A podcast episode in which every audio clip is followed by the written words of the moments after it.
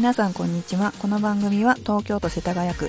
ボディーボイス心と体のトレーナー私メグが主に健康やダイエットに関する様々な情報を配信する番組です。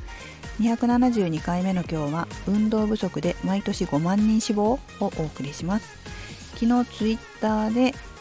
オンライン版のプレジデントがある記事をつぶやいておりました。でそれがどういう記事だったかというと運動不足で毎年5万人死亡通勤体力激減をどう補えばいいか。喫煙高血圧に次ぐ3位の死亡者数という記事だったんですね。でこれあの要はねどういうことかというと在宅勤務で運動不足の人が増えていると。で運動不足になると体力や筋力が低下して、えー、しまうと。でそういう人が増えている。厚生労働省によると、まあ、運動不足による国内の死亡者数は喫煙高血圧に次ぐ第3位でその数は年間5万人に及ぶ。だからあの運動しましょうっていうことが一番言いたいことね。でそのこの第3位とかそのグラフがあるんだけれどもそれは裏付けとして置いたグラフっぽいんですけどそのグラフは実はですねちょっと若干これ信憑性はどうなんだろうなっていうところがありまして、えー、ちょっとわからない。なぜかというと、まあ、2007年のなんかそのデータみたいなんですけど、まあえーと、URL を解説欄に貼っとくので興味ある人はご覧になったらいいと思うんですがなんかね出どころ厚生労働省って書いてあるんだけれどもその何ていうのかな原因、まあ、運動不足が原因っていうより運動不足が要因となって他の疾患だから運動不足でまあなんか病気にかかってお亡くなりになるっていう方が5万人いるよっていうことを言ってるんですね。まあ、他のもそうですね。喫煙が原因で、えー、他の疾患にかかってそれで、えー、お亡くなりになるよとかそういうことなんです。ただですね、えー、この危険因子とされているものの中には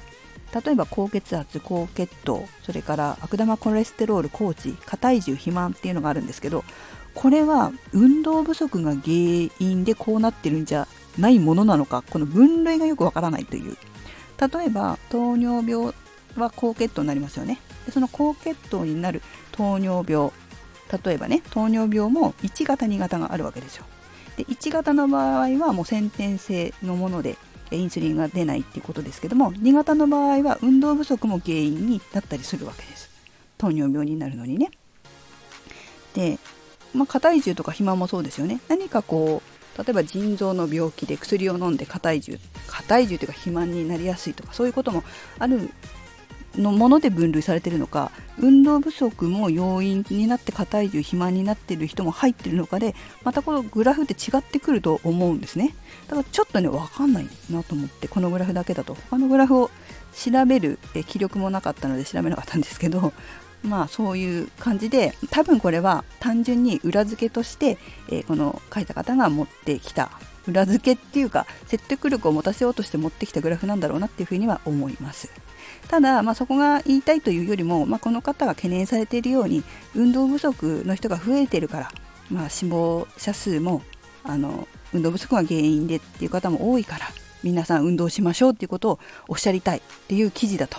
思っていただければと思います、え、これに関してですね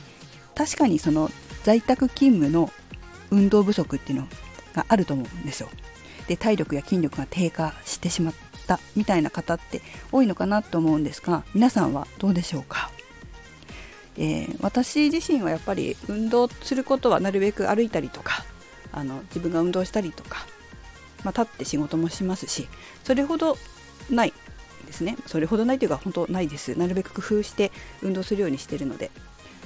だけれどもお客様とか生徒さんとか見てるとやっぱり在宅勤務になる方は一日中家から出ないと。通勤その通勤する徒歩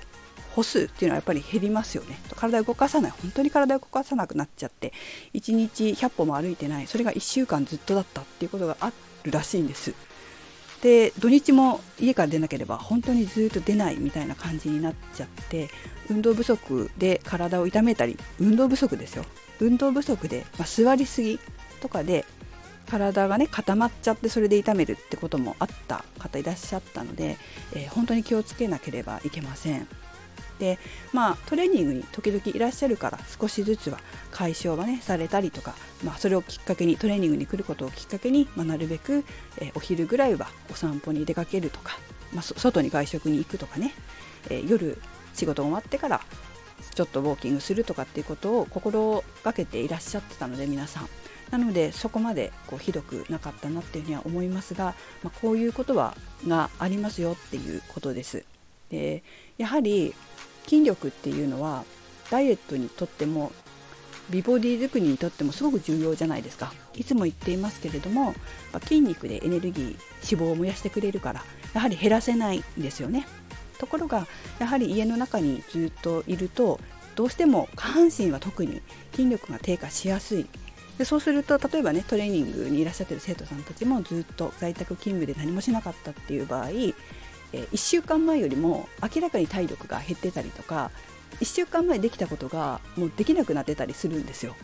このように本当に、えー、些細なことで、えー、人間の体っていうのは、まあ、筋力っていうのが低下していきます。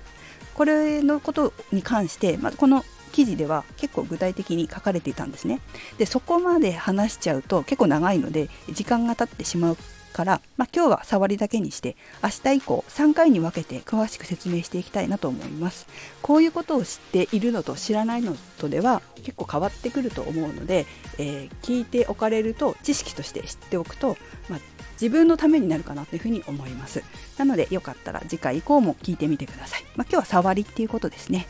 えー、いろんなねえ筋力が低下どのぐらい低下するのかって具体的な数字になって出てたのが載ってたので、えー、面白かったからよかったら聞いてみてくださいね明日以降もね。ということで皆さんもなるべく体を動かして筋力を維持するように、えー、気をつけてください。それではメグでした。